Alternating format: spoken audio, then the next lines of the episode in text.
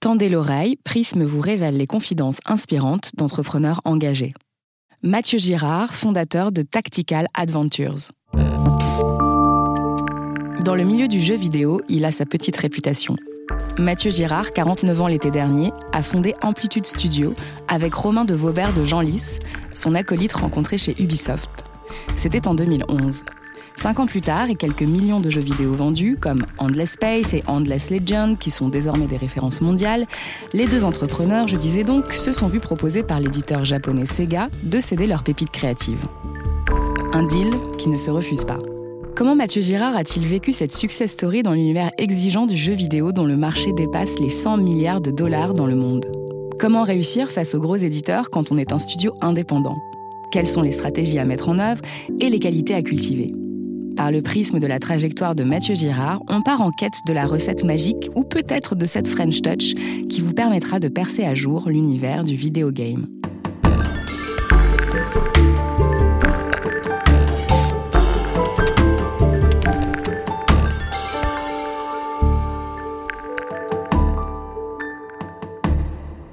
Bah, on s'est rencontrés avec Romain dans le boulot et on a appris à travailler ensemble chez Ubisoft. Du coup, on s'est connus avant de fonder une boîte ensemble. On dit que c'est souvent difficile en fait d'entreprendre à deux, même si ça a des côtés rassurants euh, pour euh, pouvoir se soutenir mutuellement. Mais euh, on peut découvrir une personne, enfin c'est comme un mariage, hein, donc on peut avoir des, bonnes et des mauvaises surprises. On se connaissait déjà, on aimait le même genre de jeu, on était complémentaires. Lui plutôt sur la partie design, moi plutôt sur la partie technique et organisation. Du coup ça avait du sens et je dirais ce qui a conduit à la création d'Amplitude, c'est c'est beaucoup de, de convergence en fait sur le fait que euh, comme je disais, on a senti la naissance de la distribution digitale et du marché indé. On avait euh, euh, un réseau de développeurs autour de nous. On avait un certain âge qui a fait que nos amis ont pu investir en love money dans la société. Il y a encore d'autres points de convergence, mais disons qu'on a senti que c'était le bon moment. On a évité 2008 parce que c'était la crise des subprimes, c'était pas génial. Du coup, 2011, c'était une bonne période. On avait des bons contacts dans la distribution digitale. On, savait qu'on allait faire un jeu qui demanderait pas trop de moyens. Euh, qui serait raisonnable en termes de coûts. Et du coup, on s'est lancé. Donc, on s'est lancé comment? Ben, On a mis notre argent. Ensuite, on a pris l'argent de nos collaborateurs proches, donc nos directeurs euh, qui, sont, euh, qui ont investi aussi dans la société. Et après, il manquait encore beaucoup de sous-sous. Donc là, on a fait du love money. Donc on a fait une levée à 500 000 euros, ce qui est quand même pas mal avec des copains autour de soi. Et avec tout cet argent-là, ça suffisait à financer le jeu. Et le, bonus, ça a été euh, les subventions et les crédits d'impôt euh, qu'on a pu obtenir euh, de l'État français, du CNC, des différentes structures qui ont permis d'améliorer la qualité du jeu et de nous sécuriser. Alors dans le business plan, on avait prévu de vendre 63 000 pièces, extension comprise. Quand on a fait la présentation pendant la soirée Love Money, il y en avait certains qui étaient inquiets, qui pensaient qu'on était trop ambitieux, etc on a, on a poussé un, soupir de soulagement quand le jeu a très vite atteint ces montants-là, puis après ça a monté. Non, on s'attendait pas à de tels montants. Après, je pense qu'on a réussi à sentir le marché, à sentir qu'il y avait un, un, potentiel.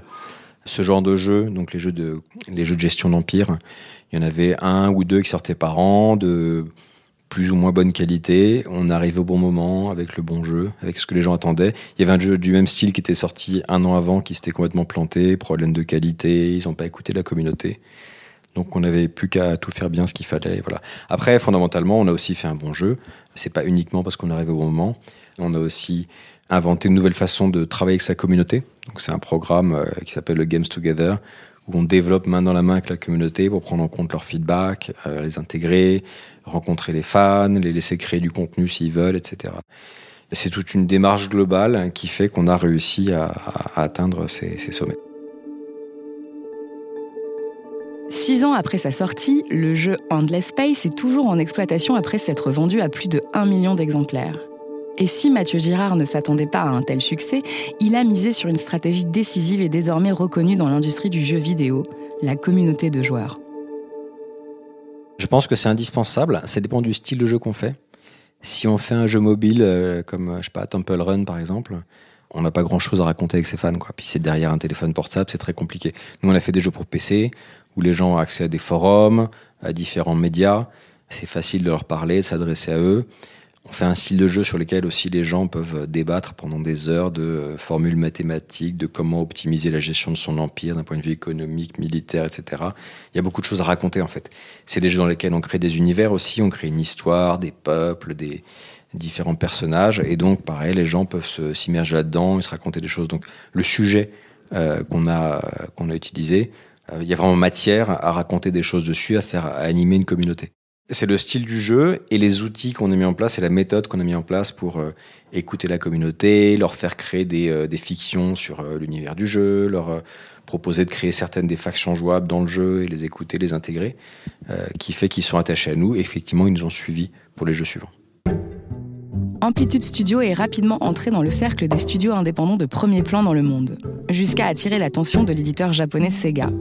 Pourquoi avoir vendu en 2016 pour percer le plafond de verre du secteur Pour faire face à la concurrence Pour survivre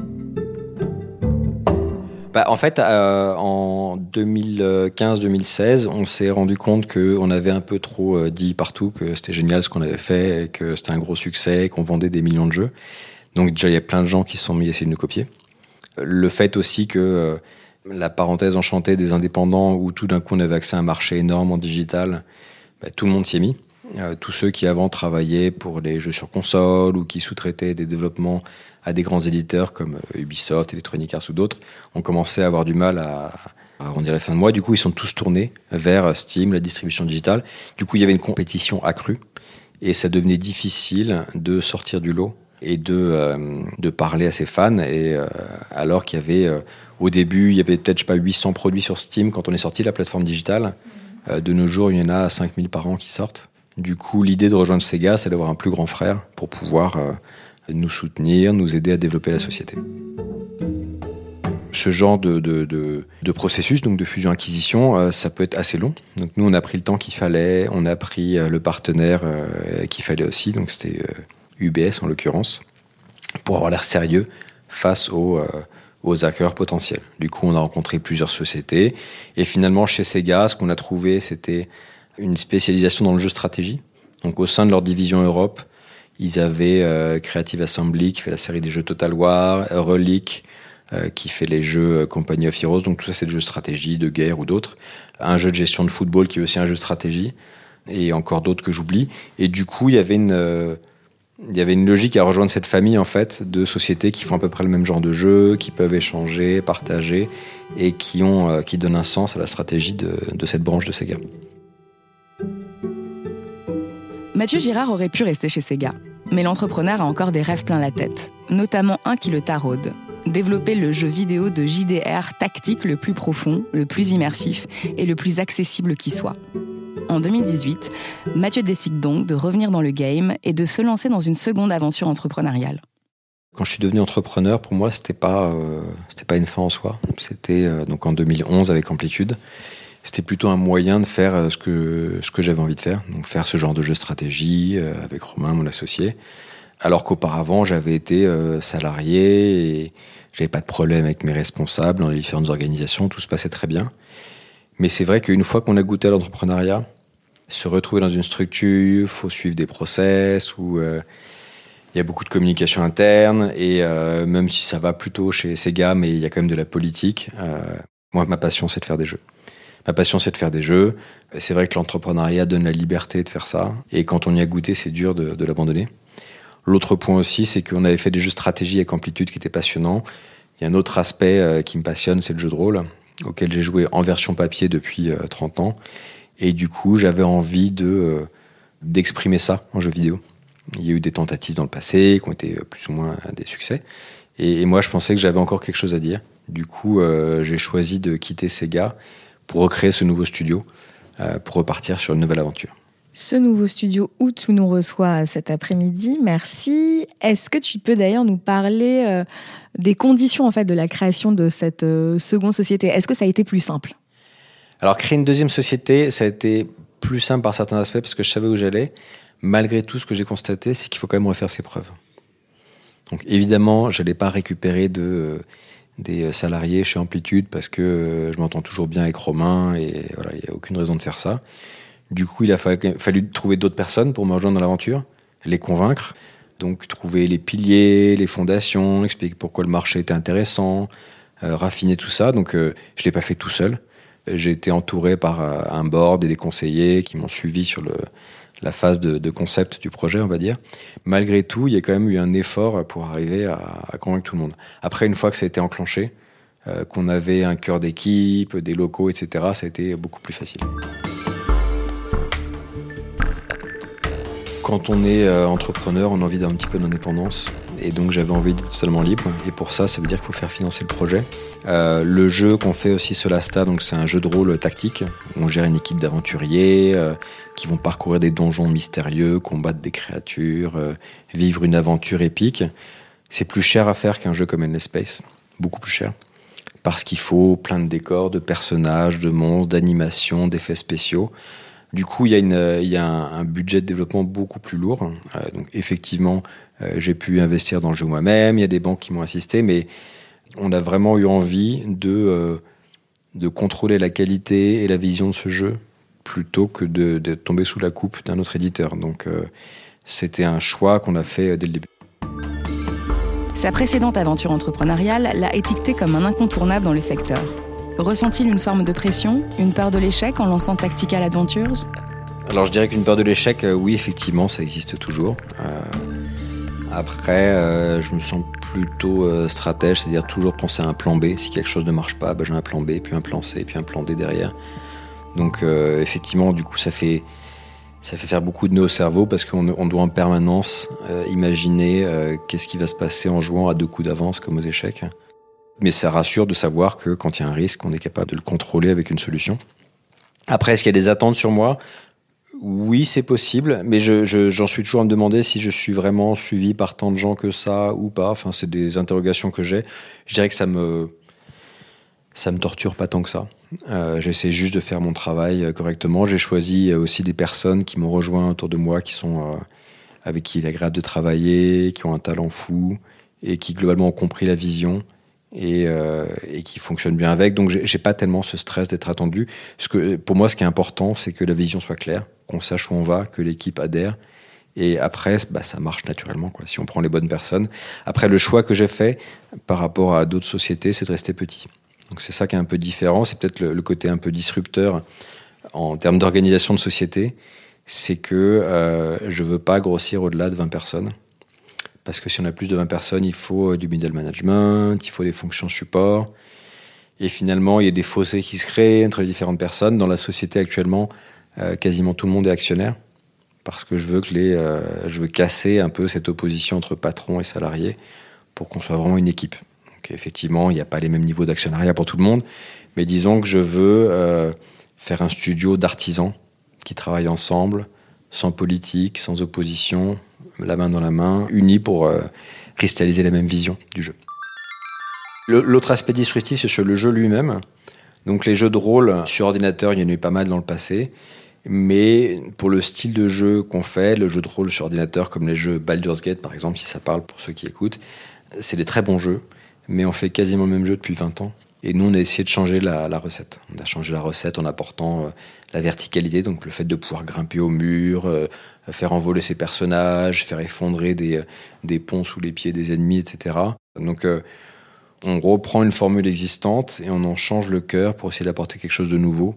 Et là encore, c'est quelque chose qui permet de d'en parler pendant des mois, des années, etc. parce qu'on on apporte quelque chose de nouveau. Je veux pas juste copier un jeu existant, ou juste me faire plaisir en faisant un jeu de rôle pour ordinateur. J'étais obligé pendant la création de la vision de me poser les questions, bah, euh, qu'est-ce que je vais apporter de nouveau? euh, qui pourra plaire à la communauté. Alors on va faire un 360 sur l'industrie euh, du jeu vidéo si tu veux bien. L'année dernière, donc, le marché du jeu vidéo a dépassé les 100 milliards de dollars dans le monde. Comment est-ce que tu expliques cette hypercroissance? Eh bien, je pense que tout le monde n'était pas joueur au début, donc ça, ça a conquis les différentes strates de la population au fur et à mesure. Euh, il y a différents styles de jeux qui se sont créés aussi. Euh, avant, c'est vrai que dans les années 80, euh, c'était très masculin et assez peu féminin. Je pense qu'il y a d'autres jeux qui ont été créés, qui ont pu plaire à différentes catégories d'âge, de sexe, de, de, de goût, de saveurs différents. Donc en fait, avec un marché qui augmente, on peut construire des jeux plus divers qui naturellement vont faire augmenter la taille du marché. on a aussi plus d'immersivité avec des jeux qui sont de plus en plus réalistes en termes de visuel. Du coup, ça parle à plus de monde. Alors qu'au début, quand c'était quelques gros pixels très colorés, bah, ça limitait un petit peu le public. Et puis, je pense aussi que naturellement, avec les nouvelles technologies, les gens veulent plus d'interactivité. Ils veulent plus de, ils veulent pas juste rester devant un écran. Donc c'est un, un, mode qui naturellement euh, peut évoluer. Après aussi le, le, mode du jeu vidéo, il peut aspirer des marques existantes venant du cinéma, du livre, de la télé. Et du coup, c'est autant de raisons euh, à nouveau d'agrandir le marché du, du, jeu vidéo. On parle souvent de cette fameuse euh, French Touch. Est-ce que elle existe cette euh, French Touch euh, dans le secteur du jeu vidéo? Et est-ce que c'est pour toi euh, une ambition aussi d'apporter ce côté français dans le milieu du gaming? Alors moi, je ne suis pas trop un, promoteur de la French Touch, je pense.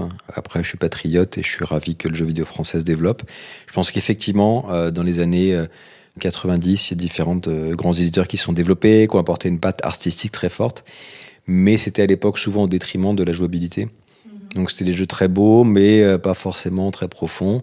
Euh, donc il y avait quand même des, il y a des très grands créateurs. Euh, il y a encore Michel Ancel ou à l'époque Frédéric Rénal qui ont créé des jeux incroyables. Mais globalement, est-ce que c'était la French Touch ou vraiment des, des bons créateurs Bon, je, reste partagé. Après, ce qui est fort en France, c'est qu'on a des super écoles de jeux vidéo. On a plusieurs éditeurs à succès. on a un écosystème qui est très favorable aussi en termes de, de crédit d'impôt, de subventions. Pour moi, c'est plutôt ça la, French Touch, c'est que c'est un super écosystème pour développer des jeux vidéo. Alors dans l'écosystème, il y a effectivement Ubisoft qui est énorme. Maintenant, c'est 16 euh, 000 personnes, je crois, mais c'est presque une boîte internationale. En fait, je ne sais pas si on peut dire que c'est une boîte euh, française parce qu'il y a tellement de monde dans le monde entier. Euh. Après, il y a d'autres éditeurs comme Focus, Big Ben qui a le vent en poupe, et encore d'autres qui continuent à, croître et c'est des bons éditeurs. Je pense qu'ils font vivre des tas de studios en France ou dans le monde. Donc il y a, une certaine force. Après, c'est vrai que la France a un petit peu baissé par rapport aux années 90 où il y avait euh, Cryo, Callisto, Infogrames qui étaient présents. Et en ratio, on était plus présent. Après, ça a chuté, mais bon, ça redémarre de plus belle. Je pense que l'écosystème est bon. On a un très bon environnement pour faire des jeux en France. Un environnement d'ailleurs que les euh, GAFAM euh, comme Apple, Google et Microsoft, mais aussi euh, Sonic ou Epic Games suivent avec un, très grand intérêt puisque ces acteurs déploient des moyens colossaux pour se positionner sur le marché du jeu vidéo. Pourquoi est-ce que c'est une aubaine pour des studios indépendants comme le tien? Alors c'est une aubaine d'avoir cette appétence pour le jeu vidéo parce que c'est plus de moyens pour développer des jeux. ce qu'on voit depuis quelques années, c'est que les éditeurs ou les nouveaux acteurs euh, s'arrachent les, créateurs de contenu en fait. Chaque nouvelle plateforme de distribution digitale ou de streaming qui arrive veut avoir ses contenus exclusifs. On le voit aussi sur Netflix ou sur Amazon. Euh, il faut avoir la série ou le film du moment pour, euh, pour attirer de nouveaux abonnés, etc. Donc on a vraiment besoin de contenu. et, a priori, les nouvelles offres qui arrivent sont une bonne chose pour ceux qui créent des univers, des jeux, etc. Parce qu'on a besoin de remplir les tuyaux avec leur création. Alors votre avantage euh, concurrentiel euh, par rapport à des euh, gros éditeurs, est-ce que c'est l'innovation, la créativité, peut-être un modèle de gouvernance atypique comme celui que tu nous décrivais pour garder en ordre de marche ses troupes, ou peut-être simplement un mix de tout ça? C'est un peu un mix de tout ça. Après, je pense qu'il faut savoir se différencier. Donc, euh, on parle toujours des USP en marketing. Donc, euh, c'est quoi les points uniques qui font qu'on se différencie par la concurrence, que les gens vont, euh, vont adhérer, rejoindre? Donc, comment est-ce qu'on fait pour attirer une communauté, la fidéliser? Je pense que c'est ça aussi. le combat de tous les créateurs de contenu, c'est de créer des marques. Puisque quand on a créé une marque, qu'on sort le premier, le deuxième, troisième épisode, ben, les gens vont se ramener à cette marque. Donc, nous, ce qu'on crée dans le studio, en plus de cette méthode de gouvernance spéciale, c'est une façon de travailler, c'est euh, des interfaces utilisateurs qui sont euh, hyper intuitives, c'est un univers qui parle et qu'on a envie de creuser, de découvrir pendant plusieurs jeux par exemple. On essaie vraiment de créer quelque chose qui transcende, qui va plus loin qu'un seul jeu, qu'un seul épisode qu'on va faire. Donc l'idée, c'est vraiment de travailler dans la durée pour pouvoir attirer des gens, les fidéliser. Alors l'écosystème euh, innovant du jeu vidéo est en pleine émulation, tu nous le rappelais tout à l'heure. Est-ce que le jeu vidéo en streaming est l'avenir? Alors paradoxalement, c'est peut-être l'avenir, mais c'est peut-être pas une très bonne chose. Je vais faire un parallèle. Quand on vend un film sur Netflix, les revenus euh, de celui qui a fait le film sont, à ma connaissance, une somme fixe qui est donnée par Netflix en fonction de la notoriété de la personne. Mais si maintenant euh, il y a 14 euh, millions de personnes qui visionnent le film, il n'y aura pas plus de revenus pour celui qui l'a créé. Actuellement, quand nous on fait un jeu vidéo qui est vendu sur Steam, qu'on le vend 40 euros, on touche 70% des revenus nets quand on en vend 30 000, quand on en vend un million, c'est pas la même chose. Du coup, euh, avec la période indépendante euh, et donc le début de la vente digitale, il y a eu un effet d'aubaine énorme. Des, des micro-studios comme Amplitude, on peut devenir euh, énorme et développer deux jeux, trois jeux en parallèle grâce à ça. Si maintenant la norme, c'est quand dans le jeu en streaming, ben on se fait payer son jeu un million d'euros pour être chez Google Stadia en exclusivité pendant un an, ben un million alors qu'avant, on vendait un million de jeux en touchant 70% de 40 euros par jeu.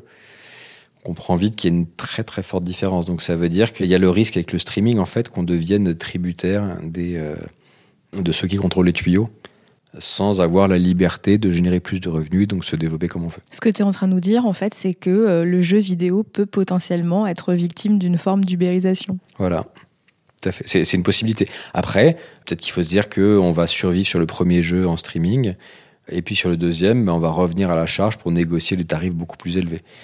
Mais pour l'instant, j'ai pas l'impression que dans les offres de streaming, on soit parti pour avoir des, euh, des royalties, ce genre de choses. Quoi. Même si techniquement, c'est très facile à faire. Hein, mais...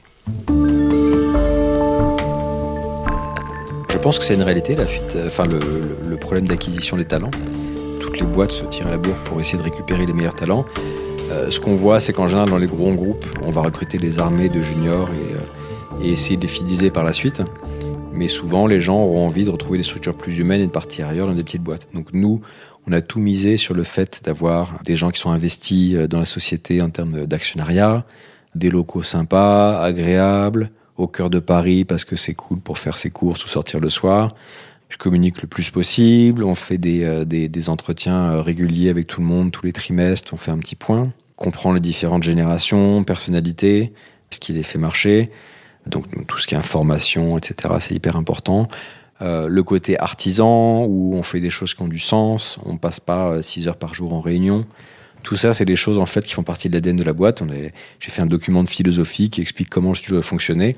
Euh, parce que pour moi, c'est ce qui permet de garder les gens, d'attirer les plus intéressants, etc. Donc, au début, c'était dur d'avoir les 5-6 premières personnes, le cœur du studio.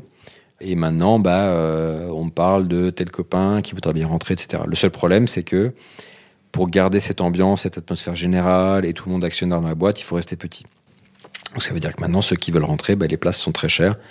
Et ce sera juste si jamais il y a un départ. quoi. Mais bon, pour l'instant, avec ces choix qu'on a fait, c'est un moyen de garder les talents et d'être le plus productif possible. Oui, et puis c'est aussi un moyen peut-être d'inverser euh, le rapport, c'est-à-dire qu'avant, c'est toi qui allais draguer les talents, et finalement, maintenant, ce sont les talents qui viennent te, te draguer parce que tu as mis en place quelque chose d'atypique. Et il y a aussi un point qui est important, c'est la, façon dont on traite les, partenaires et les sous-traitants. Ce qui est pour moi aussi très important en termes de, euh, de les informer, de les payer dans les temps, de ne pas faire de retard de paiement, etc. Il y a tout un, tout un écosystème qu'on crée autour de nous parce que euh, faire le jeu qu'on fait, normalement, c'est une équipe de 50, 60 personnes qui fait ça. Nous, on est, on est, on est 16, bientôt 17. Du coup, ça veut dire qu'il faut qu'on ait autour de nous des boîtes qui font le son et la musique, qui vont euh, produire des graphismes additionnels, qui vont chercher les bugs, ou même nos avocats, nos comptables. Et on essaie aussi de, prolonger une sorte de euh, relation d'excellence avec tous les partenaires qui nous entourent. En tout cas, quand je t'écoute, le sentiment que j'ai, c'est que euh, ton modèle et euh, tes partis pris de dirigeants ressemblent beaucoup à cette philosophie des Benefit Corporation qu'on voit fleurir un peu partout dans le monde. Alors, je ne suis pas, euh, je fais trop de jeux vidéo sans doute. Je suis pas, je suis pas familier du modèle. voilà, Benefit Corporation, c'est un peu comme, euh, tu sais, entreprise à mission. D'accord. C'est un peu, euh, voilà, enfin, sauf que Benefit Corporation, c'est un peu l'ancêtre de ce que nous on appelle aujourd'hui les entreprises à mission. Donc avec cette volonté d'avoir une gouvernance équilibrée, effectivement de répartir la valeur avec les salariés, de montrer que ça a du sens, voilà. Ben, je vais sans doute post-rationalisé euh, dans mon coin sans savoir. Non, après, j'ai lu des choses euh, sur l'entreprise libérée, etc. Voilà. Voilà. Mhm. Après, euh, il y a à prendre et à laisser, et j'essaie de faire une petite synthèse. et, aussi, il faut que ça me corresponde. Il n'y a pas juste une, Mm. une espèce de, de volonté cynique de contrôler les gens en leur faisant plaisir. C'est juste que j'aime bien travailler dans cette ambiance-là, et ça me plaît bien. Le conseil que je donnais aux jeunes entrepreneurs, c'est peut-être de... Bon, c'est pas sympa pour les grands groupes, hein, mais d'aller travailler dans un grand groupe pendant quelques années pour comprendre l'organisation d'une boîte, d'une équipe, se faire du réseau, rencontrer des gens avec qui on a envie de travailler par la suite. Mais euh, je pense aussi que les grands groupes sont ravis d'avoir des gens euh, euh, sortis d'école avec le cerveau agile et, et prêt à travailler pour eux. C'est un bon deal, je pense. Il y a aussi des gens qui ont une idée géniale, par exemple quand ils sont en école de jeux vidéo et qui veulent à tout prix faire le projet de leur rêve. Mais s'ils le font trop tôt, ils n'auront pas les moyens, ils n'auront pas l'expérience. Et du coup, ils vont gâcher une belle idée euh, plutôt que de la, la faire plus tard quand ils ont les moyens et l'expérience pour le faire. Alors avant de te laisser filer sur euh, ta moquette euh, en forme de labyrinthe, est-ce que tu peux nous donner cette fameuse définition de ce qu'est réussir pour toi? Réussir, c'est être capable de faire ce qu'on veut tous les jours, en fait. D'avoir cette liberté, de se faire plaisir, de s'amuser.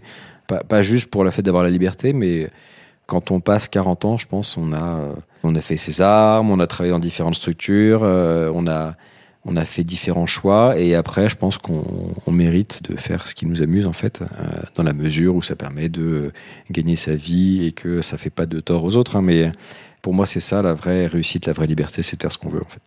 Faire ce qui nous éclate.